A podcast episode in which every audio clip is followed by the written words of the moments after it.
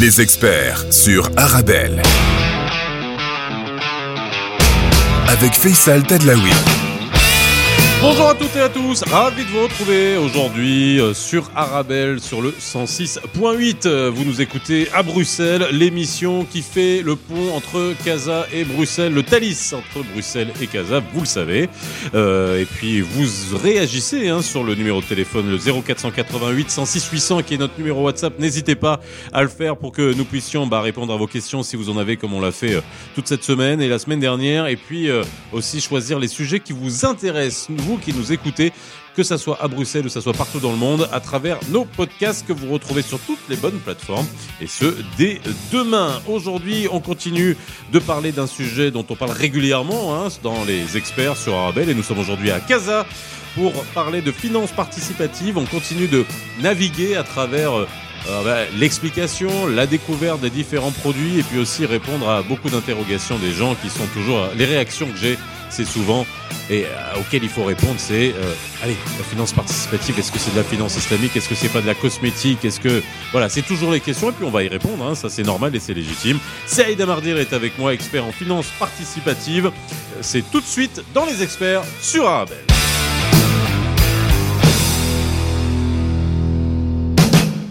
Bonjour, ravi de vous retrouver aujourd'hui. On est ensemble jusqu'à 18h, comme d'habitude, dans les experts euh, sur Arabelle.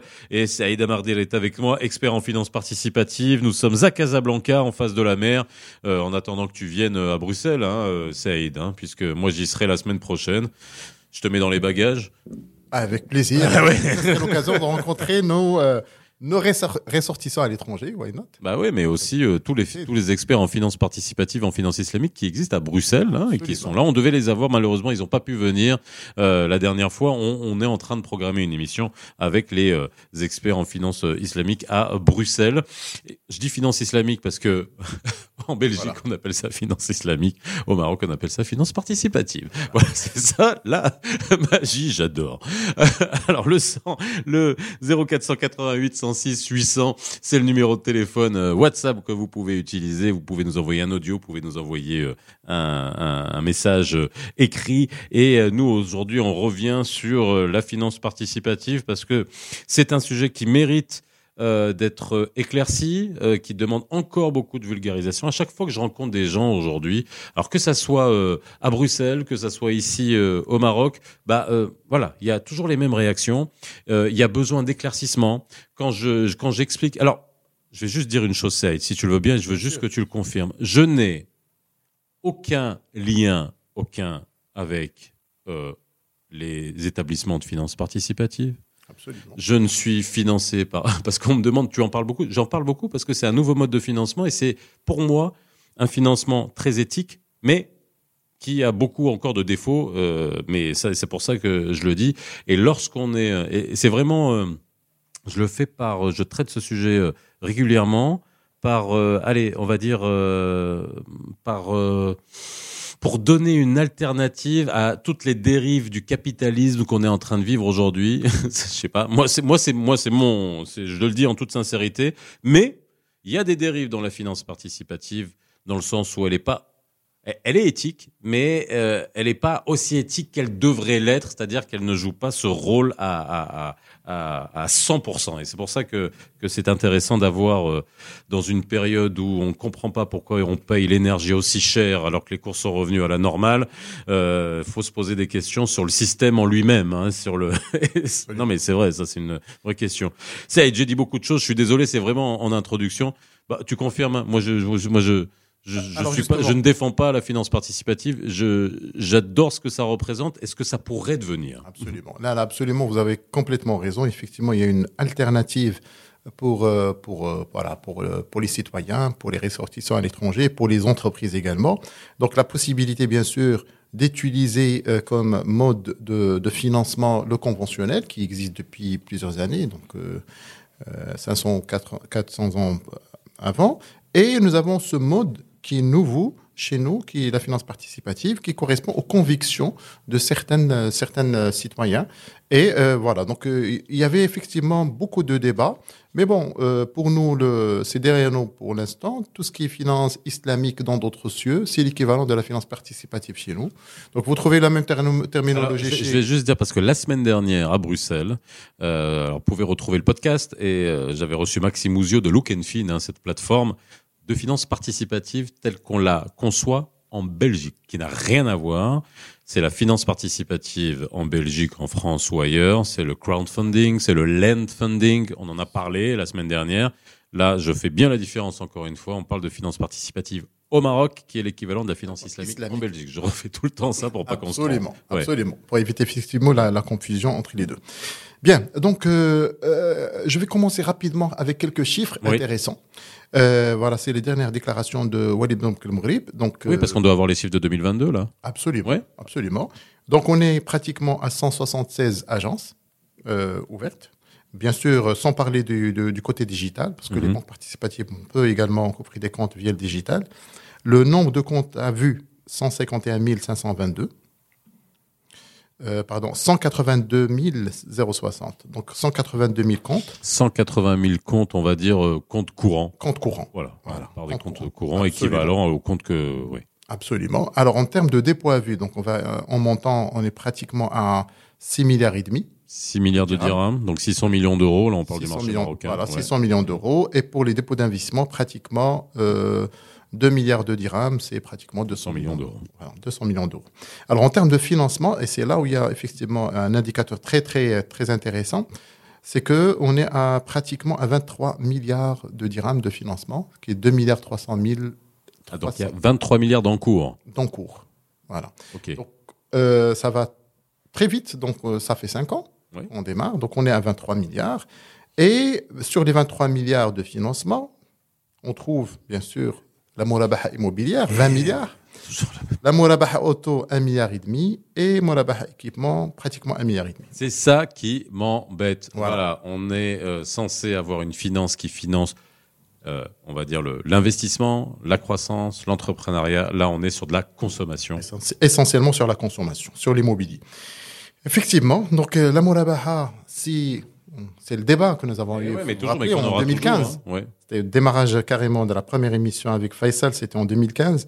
Et c'était question comment peut-on driver le financement participatif vers l'entrepreneuriat, vers l'entreprise. Je crois qu'il y a certaines banques aujourd'hui euh, locales qui se sont dirigées vers le, ce volet entreprise parce qu'on estime qu'il faut avoir des compétences particulières parce que l'entreprise, c'est pas uniquement le, le financement d'une personne physique, donc en termes de gestion des risques. En fait, c'est une relation d'affaires. Donc, il y a il y a un suivi, euh, il y a un BP, il y a... donc c'est un peu beaucoup plus compliqué que, que- qu'un cas particulier.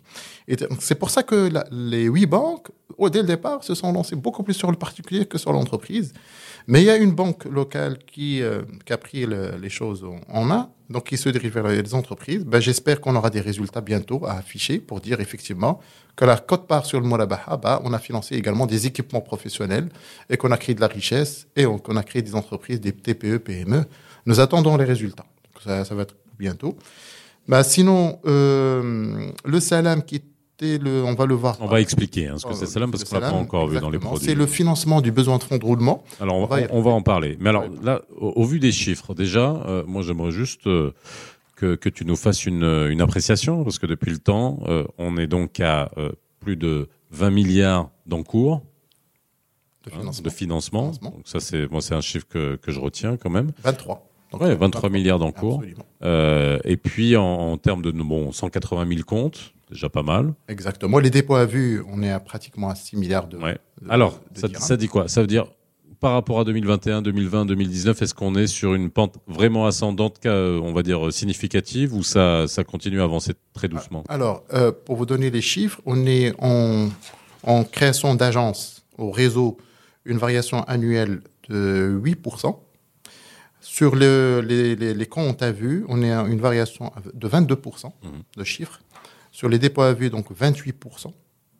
Les dépôts d'investissement, 30%. Ah, donc, tout ce qui est financement Mourabaha, donc une évolution positive de 22,8%. Donc, ça veut Ouais. dire qu'on est à deux chiffres. Donc, vraiment, ça, ça, ça prend du, du sens parce que tout simplement, il y avait beaucoup, beaucoup de ménages qui attendaient ce type de financement depuis longtemps et qu'aujourd'hui, financer son logement, pour lui, ça ne peut être que via le volet participatif, même si, encore une fois, il y a une petite marge entre les deux, il y a un, petit un, différentiel, mais euh, les ménages préfèrent payer plus, mais avoir un produit qui correspond exactement à leurs convictions. Et donc, ce volet financement, vous avez raison, Faisal. Donc, euh, maintenant, c'est aux professionnels locaux marocains de réfléchir comment aider les TPE PME et effectivement les structurer pour qu'ils puissent être des sociétés bancables. Parce que ce qui dérange aujourd'hui au Maroc, c'est que toutes les banques, que ce soit conventionnelles ou participatives, ils souhaitent avoir des TPE PME structurés pour qu'ils puissent être les financés. Maintenant, euh, maintenant, pour arriver à ce niveau d'être bancable, il faut effectivement une organisation, un bon BP. Alors, avant qu'on parle de ça, parce que ça, c'est intéressant, parce que justement, c'est là où la finance participative peut être avoir un effet d'entraînement pour euh, plus de transparence, améliorer la gouvernance. Euh, alors, ce sont des choses qui, au Maroc, sont des vrais sujets, puisqu'il y a beaucoup de choses qui ont été faites.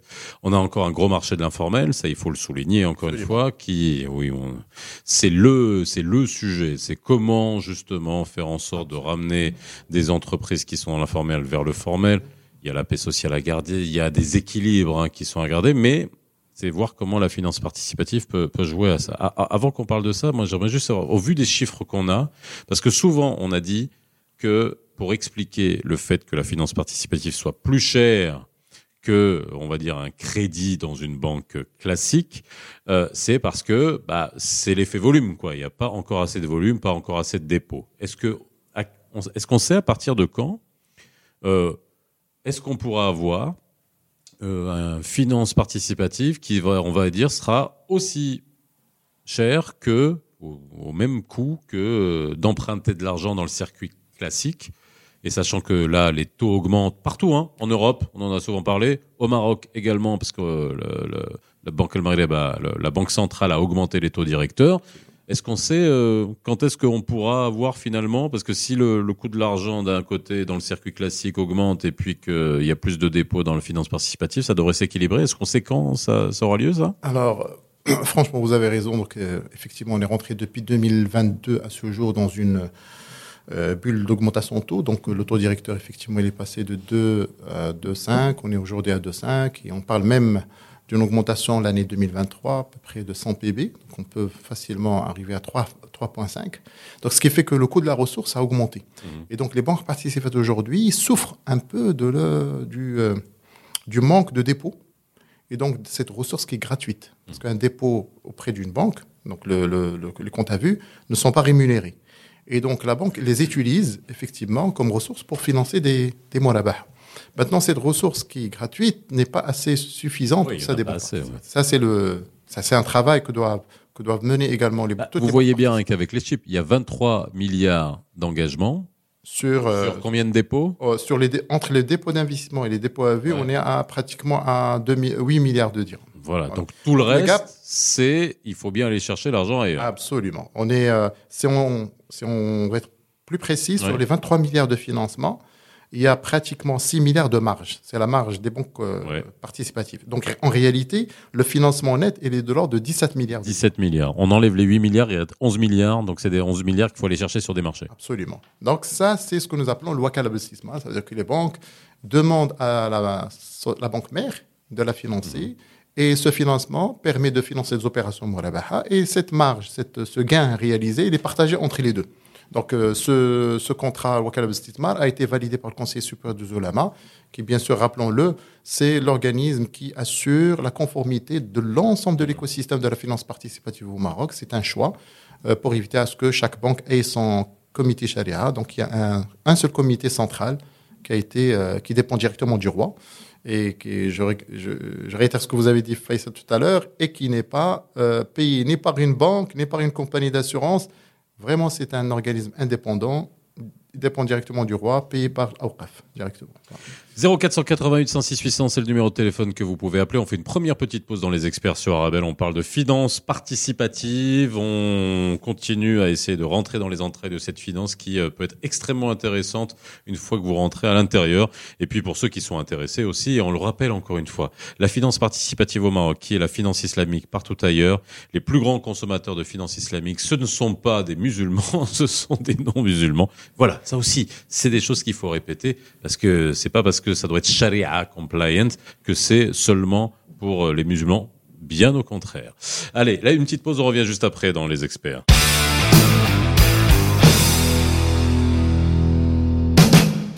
De retour sur le plateau des experts. Arabelle, on est toujours à Casablanca. Je suis toujours avec Saïd Amardir, qui est expert en finance participative, euh, qui est avec nous. Et on continue de parler de la finance participative, finance islamique.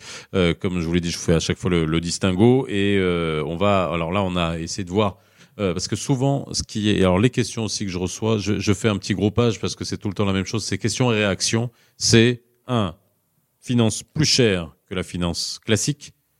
C'est-à-dire, encore une fois, quand vous allez faire euh, demander un financement pour une maison, alors on reparle de Murabaha, mais on va essayer de parler tout à l'heure des produits qui sont liés à l'investissement, mais Murabaha pour acheter une maison et un crédit immobilier dans euh, le classique, nécessairement la finance participative est plus chère. On a expliqué pourquoi. Mais est-ce que c'est la même chose sous d'autres cieux où il y a plus de, de bah voilà, où la finance participative, la finance islamique pour le coup, bah, est extrêmement euh, on va dire, euh, bah, florissante. On peut parler de la Malaisie, on peut parler de, on peut parler de l'Angleterre aussi. Euh, est-ce que c'est, est-ce que c'est toujours aussi ch- plus cher? Alors si là, faudrait juste nous expliquer pourquoi. Là. Alors justement.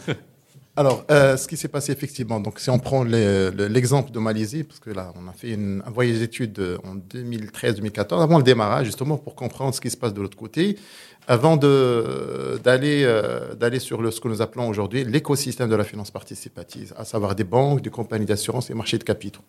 Parce qu'au au Maroc, on a le, le fameux triangle d'or.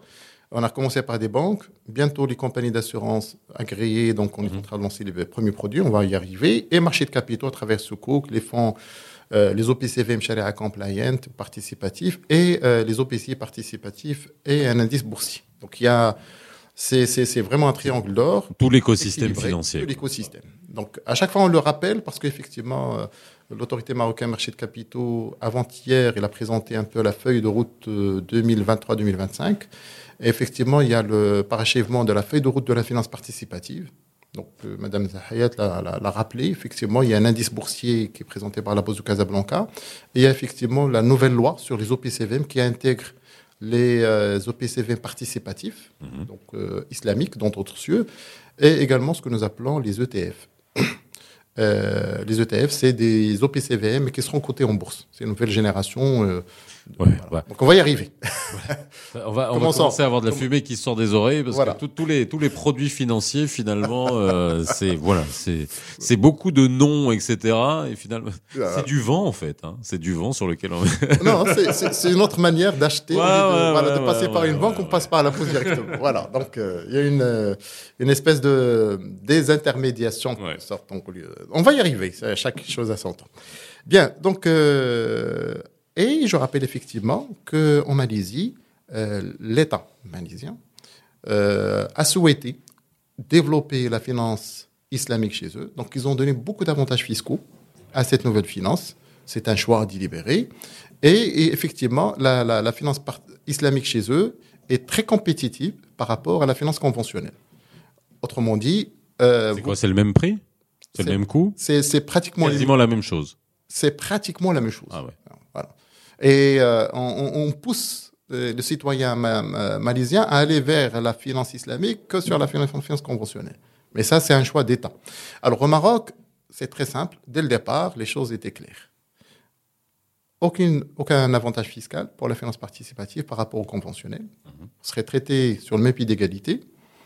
Les frottements fiscaux qui existaient en 2008, de démarrage des produits alternatifs dans le temps, la double euh, taxation au niveau de la conservation foncière et l'enregistrement, tout ça a été neutralisé de telle manière que euh, un client lambda qui a deux comptes chez une banque participative et une banque conventionnelle et qui investit ou qui achète une, un bien immobilier, bah, fiscalement, il est traité de la même manière. Donc sur le volet fiscal, l'État a choisi la neutralité. Deuxième élément, même le Conseil supérieur des ulama qui valide les produits, vous ne le trouvez jamais en train de, de présenter euh, soit au Jumu'ah ou, euh, ou mosquée, etc., de parler de finances participatives parce que pour eux, effectivement, que ça soit neutre, et c'est aux commercial des banques participatives, c'est aux dirigeants des banques participatives voilà, de défendre cette finance et de promouvoir leurs produits. Donc voilà, donc il y a une neutralité euh acquise dès le départ. Ce qui permet par la suite de dire que pour qu'on puisse avoir des produits euh, similaires en termes de coûts, il faut absolument que la stratégie, la stratégie des banques participatives change. Il faut qu'on commence à parler de banque universelle au jour le jour. Une banque euh, participative, c'est d'abord une banque au quotidien. C'est une banque dans laquelle vous pouvez ouvrir votre compte, vous avez votre carte, votre chéquier, vous pouvez domicilier votre salaire, parce qu'il faut encourager les gens à domicilier leur salaire dans des banques participatives. Ce n'est pas le cas aujourd'hui. Parce qu'on considère toujours la banque participative comme une banque de financement. Oui, c'est comme Un, un, organisme de, de, crédit, de, crédit, de euh, financement normal. Donc j'ai mon compte chez la banque conventionnelle, j'ai mon salaire qui est domicilié, j'ai tout. Puis je vais mettre juste ma traite. Euh, juste ma traite du logement parce que c'est participatif c'est et correspond Finalement, à Finalement, pour euh, le système de la finance participative, ça ramène pas de dépôt et puis. voilà. voilà. Ça, c'est l'effort que doivent encore faire nos amis de, des banques participatives, parce qu'au départ, la communication n'était pas adéquate. Si vous vous rappelez, au départ, les premières communications, c'était au mois de Ramadan, et de parler, achetez votre logement, achetez votre voiture, etc. Donc, ce que, le message qui a été malheureusement euh, capté par, par les, ménages, par les citoyens, c'est une banque de financement. Donc, maintenant, les banques commencent à changer. Donc, comme j'ai dit tout à l'heure, il y a une banque qui se lance dans le le, volet entreprise, TPE, PME. Il y a euh, la, Caisse centrale de garantie, le TMWIL, qui de, essaie également de lancer des fonds de garantie, justement pour promouvoir un peu le financement participatif. On va y arriver, mais ce qui est très intéressant, c'est qu'on a quand même cinq ans, on a un petit bilan provisoire intéressant. Les premières banques participatives deviendront positives à partir de cette année. Donc on est passé par les phases de, d'être de, déficitaire. Donc, on va rentrer dans la rentabilité bientôt. Et certaines banques sont beaucoup plus en avance par rapport à d'autres. Euh, certainement, on aura des, des choses intéressantes également par la suite. Je laisse chaque chose à son temps. Bien, donc, sur ce volet, euh, Malaisie, effectivement, il y a un effort de l'État, ce que nous n'avons pas aujourd'hui. Mais ce que je demande aujourd'hui, c'est que euh, aux ménages et aux entreprises, ouvrez vos comptes chez les banques participatives, parce qu'on voit un compte, vous participer à, développer cette banque parce que la ressource que vous déposez, c'est une ressource gratuite et ça permet de financer des ménages ou des entreprises avec des coûts euh, beaucoup plus intéressants. Aujourd'hui, euh, empruntant sur le marché, vous l'avez dit, un taux directeur qui passe de 2,5 demain à 3,5, bah, la ressource, il devient à 3,5. Oui, non, bon, ça, c'est le minimum. Au Maroc, les taux directeurs aussi augmentent, enfin, les, taux augmentent aussi partout ailleurs, que ce soit en euh, Belgique, que ce soit en France, vous l'avez vu. Bon, ils étaient très bas, on en a souvent dit, mais bon, ils sont en train de rejoindre les taux marocains. Les taux marocains, hein. absolument. Alors que nous, on se plaignait. Ben, nous, on a l'habitude. Ici, c'est ça la différence. Ah, exactement. Ah, il y a une inflation de 8%. donc, le Walid Banque Brib, donc, euh, comme vous savez, donc, la Banque Brib, c'est essentiellement donc, orienté euh, gestion d'inflation. Donc, il faut ramener les 8% à un taux raisonnable de 2%. Et pour y arriver, donc, on augmente les taux. En augmentant les taux, donc, la ressource devient plus chère. Si la ressource devient plus chère, les les, particuliers, les entreprises vont se financer difficilement, donc on aura moins de demandes sur le, sur le cash.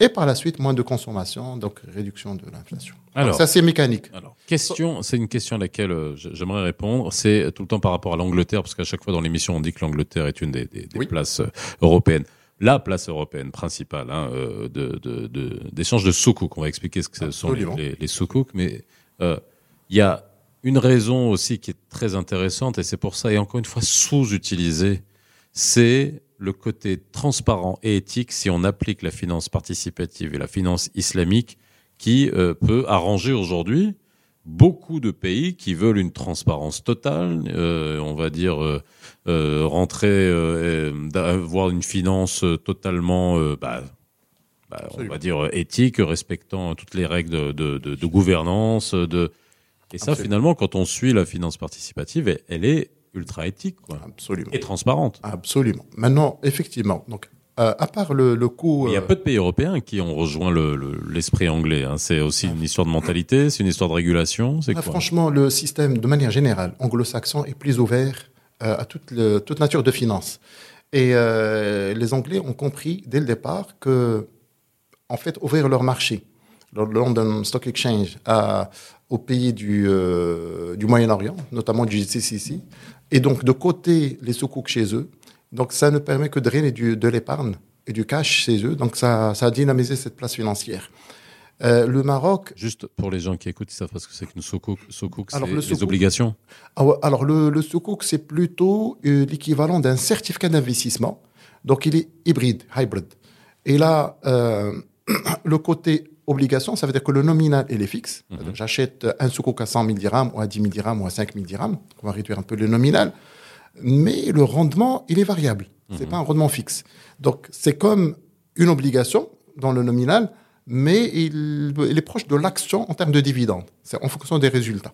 Donc, c'est un certificat d'investissement. C'est un produit hybride entre l'action et l'obligation et qui permet effectivement de structurer des projets intéressants. Je vous donne un exemple. Je veux construire un, un hôpital à Casablanca. Euh, J'ai un terrain et je peux faire appel à des investisseurs locaux ou étrangers. Donc, je vais demander, par exemple, de, de collecter un milliard de dirhams pour la Oui. construction. Et l'équivalent de un milliard de dirhams, je vais leur donner des, des titres soukouk. Donc, ils vont détenir des parts de soukouk Mhm. dans le projet. Et euh, la rémunération du 1 milliard vis-à-vis des investisseurs, ça va être les résultats que je vais dégager sur euh, l'hôpital en question. Une fois qu'il sera construit. Bon. Une fois construit. C'est un peu comme les OPCI hein, sur le. C'est la même logique. Absolument. Allez, on refait une petite pause et on reviendra pour la dernière partie des experts sur la finance euh, participative. Et on essaiera de parler de, rapidement de l'assurance, parce que ça aussi, ça fera partie d'une autre émission. On voulait en parler, mais il y a tellement de choses à dire hein, sur la finance pour réexpliquer, essayer de faire le, le parallèle Absolument. et de voir aussi euh, en quoi cette finance peut être intéressante. Elle progresse, elle progresse dans le monde, euh, puis peut-être pas autant qu'on le voudrait, mais après, il y a, y a aussi des questions de perception. hein. Dès que ça s'appelle finance islamique, ça pose des problèmes déjà de perception à beaucoup de pays en ce moment. Une petite pause, on revient tout de suite dans les experts sur Arabelle. Tous les jours, du lundi au vendredi, de 17h à 18h, écoutez les experts sur Arabelle.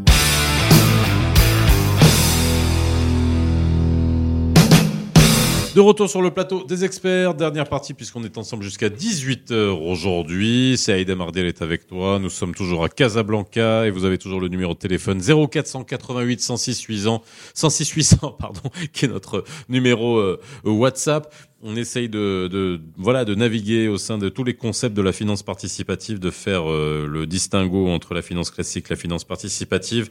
Moi, c'est intéressant aussi de voir que partout dans le monde, hein, cette finance participative pourrait euh, justement euh, trouver euh, écho. Alors, ça a pris en Angleterre, beaucoup moins euh, en Allemagne, euh, bah, ouais, en France non plus. euh, En France, on n'en parle même pas. L'Allemagne, bon, aussi compliqué. Après, c'est c'est des aspects de réglementation. C'est aussi bah, lié au fait que ça dérange, ça dérange dans certains pays, il faut le dire euh, que euh, il faut qu'il y ait un organisme euh, voilà qui soit sharia compliant. Donc il y a une notion euh, religieuse à, à l'histoire. Et ben nécessairement ça va gêner certains pays. Ça- il y en a d'autres que ça jette absolument pas parce que business is business. Il y a, pas de D'ailleurs, d'ailleurs, Faisal, merci beaucoup pour cette précision, parce que en faisant un petit travail sur tout ce qui est indices internationaux, on a trouvé que les indices islamiques internationaux, boursiers bien sûr, ils sont plus euh, de Dow Jones. Oui. On les trouve dans les FTSE en Angleterre, mais on trouve jamais dans le CAC 40, etc. Non. Donc, ce qui fait que, effectivement, la mentalité anglo-saxonne, est orienté profit, business business. Donc, c'est vrai d'être éthique, également être performant. D'ailleurs, tout à l'heure, vous l'avez dit, Faisal, pour les, non-musulmans. Je, vais- je vais juste dire une chose. Il y a aussi il y a les gens, ils, euh, comme beaucoup de gens, ils disent ah le, la finance participative c'est gratuit. Non, Non. il y a, il y a- Pas les conservateurs musulmans. euh, Je ne parle pas des extrémistes, hein, euh, conservateurs, parce qu'il y a des conservateurs de partout. Sont des ultra libéraux. Absolument. C'est des gens qui aiment faire du business, c'est des gens qui aiment l'argent. Donc il n'y a pas de souci, quoi. Absolument. non, mais qu'on soit clair. D'ailleurs, entre parenthèses, le- l'exemple de Malaisie tout à l'heure, effectivement, sur le volet finance islamique, pratiquement 70%, c'est des non-musulmans. C'est des bouddhistes, Oui. c'est des chinois. Alors, le calcul est fait très rapidement. J'investis dans la finance conventionnelle, j'investis dans la finance islamique en Malaisie. Quel est le, le rendement? Donc, on calcule les rendements, puisqu'on a dit il y a quelques avantages fiscaux pour la. Bah, ça devient beaucoup plus intéressant et tout le monde s'est euh, lancé sur la finance islamique en Malaisie, même pour les non-musulmans. Donc, autrement dit, il y a effectivement le volet éthique, qui est très important parce qu'ils ont des valeurs, et en même temps la performance. Donc, si on a ces, ces deux éléments, bah, aujourd'hui, les anglo-saxons sont fair play. J'ai l'éthique parce que ça répond à, une conviction, à, une, à des objectifs bien précis, c'est l'ESG, donc c'est l'environnement, c'est le governance, c'est le social. Et j'ai la rentabilité qui est intéressante. Qu'est-ce que je veux? Je veux un produit qui arrive à, à aligner les deux, être éthique, également performant. Euh, au Maroc, euh, on a encore du, du chemin parce que pour aller vers l'épargne, on a besoin d'un marché, euh, on a dit un marché des capitaux, on a besoin d'un indice boursier, de, de fonds participatifs, demain d'un OPCI également participatif. Et hum, pour rien vous, euh, vous cacher, donc en termes de rendement, là on parle d'un rendement assez intéressant qui peut être entre 7 et 11 Ce qui fait que ce, ce rendement est très intéressant demain à le présenter à un client lambda. Écoutez, euh, j'ai des fonds et ils sont participatifs, et ils ont une rentabilité intéressante et on, on peut justifier mathématiquement le rendement d'un fonds participatif parce que l'essentiel est coté en bourse. Et donc, euh, éthique et performance, c'est un ratio qui va, en fait, euh, ces deux critères qui vont remplacer risque, euh, vous rappelez, risque-performance. Ben, on parle maintenant d'éthique et de performance. Et euh, la finance participative répond exactement à, cette, euh, cette, cette, à, cette, à ces deux éléments qui sont pertinents dans le choix d'investissement. Et donc, la France, bon, je comprends parfaitement ces questions, effectivement, qu'on l'a dit, donc un supérieur, euh, cons- conseil supérieur qui va s'installer, qui va commencer à, réagir sur un territoire, euh, Ça. disons, voilà, Ça passe pas. ça ne passera jamais. Euh, les anglo-saxons, c'est franchement Pragmatique. pragmatique. D'ailleurs, même la, la bourse de Casablanca aujourd'hui, elle a plus un partenariat avec London Stock Exchange qu'avec avec d'autres bourses européennes. Oui, oui, Ce qui fait vrai. que voilà, on, on se sent à l'aise, il y a un flux d'informations qui passe rapidement et le mindset est partagé. Vous savez donc même euh, le choix du Maroc, on, se- dirige beaucoup plus vers l'anglais parce qu'on sent là c'est vraiment des choses. euh, un, c'est la langue principale parce qu'on arrive à, lire nos documents et à faire nos rapports parce que GCC on parle en anglais, or euh, États-Unis et Londres. Et donc, on est dans ce chemin. Alors, il y a un deuxième produit que j'ai présenté tout à l'heure, sur lequel euh, vous avez demandé une question, c'est le salam. Oui, le salam. Le C'est salam. vrai que depuis qu'on parle de la finance participative, on a parlé de Mourabaha, on a parlé des choses un peu, un peu classiques. Et le salam, ça par contre, c'est euh, quelque chose qui s'adresse aux, aux entreprises. Aux entreprises, exactement. Alors, le salam, le Et c'est salam, pas très, très répandu, ça. pas très répandu, et c'est vraiment une exception. Je vais ex- expliquer. euh, Le salam, c'est tout simplement de d'encaisser euh, l'argent tout de suite, encaisser le, la- le produit de la vente Mhm. avant même de vendre. Alors, je, je, je vulgarise. Une entreprise, elle émet une facture. Absolument. Il a, il a, elle a un projet. Oui. qui souhaite réaliser. Elle n'a pas les moyens pour le faire. Mhm. Donc, c'est comme si la banque va la financer. Donc, il va dire, euh, écoutez, vous- on- ce projet va me coûter, par exemple, 100. Ouais. Donc, la banque va financer les 100 en attendant que la société produise l'équivalent et le vende sur le marché et euh, paye la dette. Euh, ce produit, on le trouve beaucoup plus dans l'agriculture. Ouais. Voilà, ça, ça a du sens. Mhm. Parce que ce produit existe même avant, avant l'arrivée du prophète.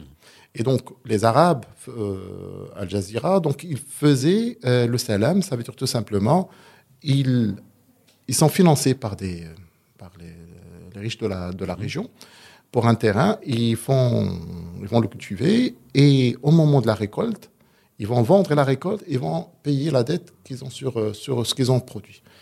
Alors, c'est une exception, parce que généralement, mon labaha, on dit il faut que le bien existe, il Oui. faut qu'il soit tangible. Là, L'exception on est en train de salam, on- on vend quelque chose qui n'existe pas. future. quoi. Absolument. Et c'est une exception cadrée, parce qu'il y a derrière une validation du Conseil supérieur Mhm. du Zolama, et c'est une pratique répandue que le prophète ne voulait pas interdire, parce que c'était euh, tous les agriculteurs, c'était des pauvres, ils vivaient avec ça. Voilà, comme Et tu dis, pris- sur l'agriculture, ça a du sens. Ça a du sens. On va venir maintenant sur l'industriel. L'industrie, c'est l'équivalent de financement de besoin de fonds de roulement. C'est quoi un besoin de fonds de roulement?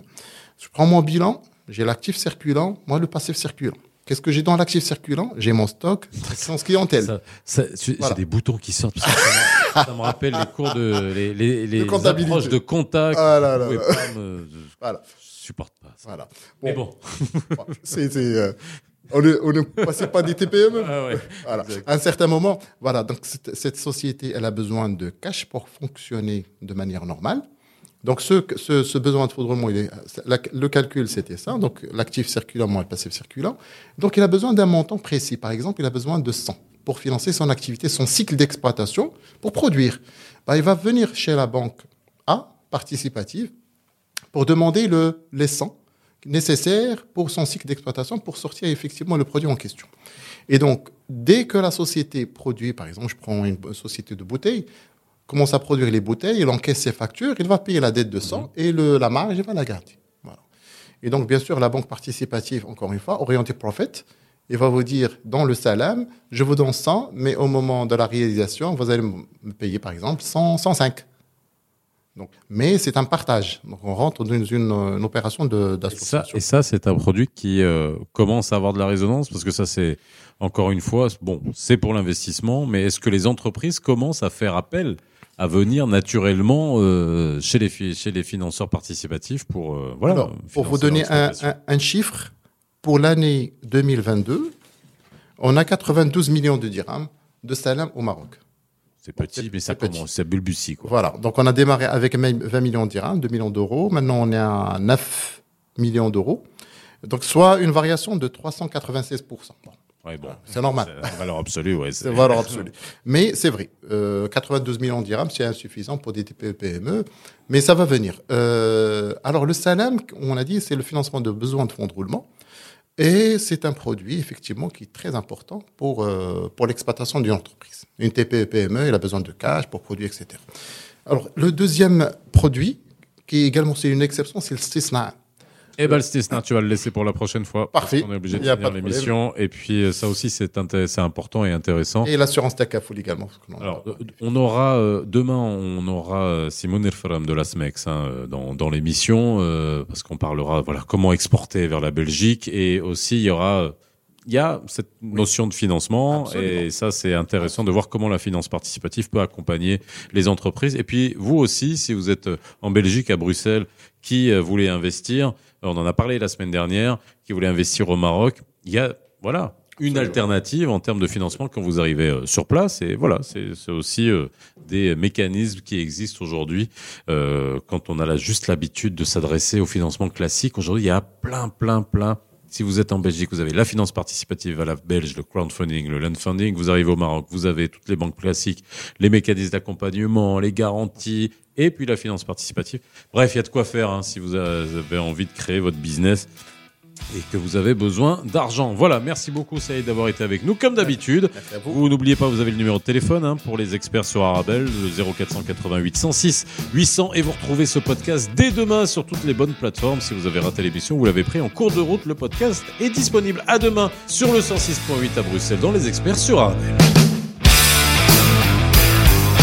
Les experts sur Arabelle.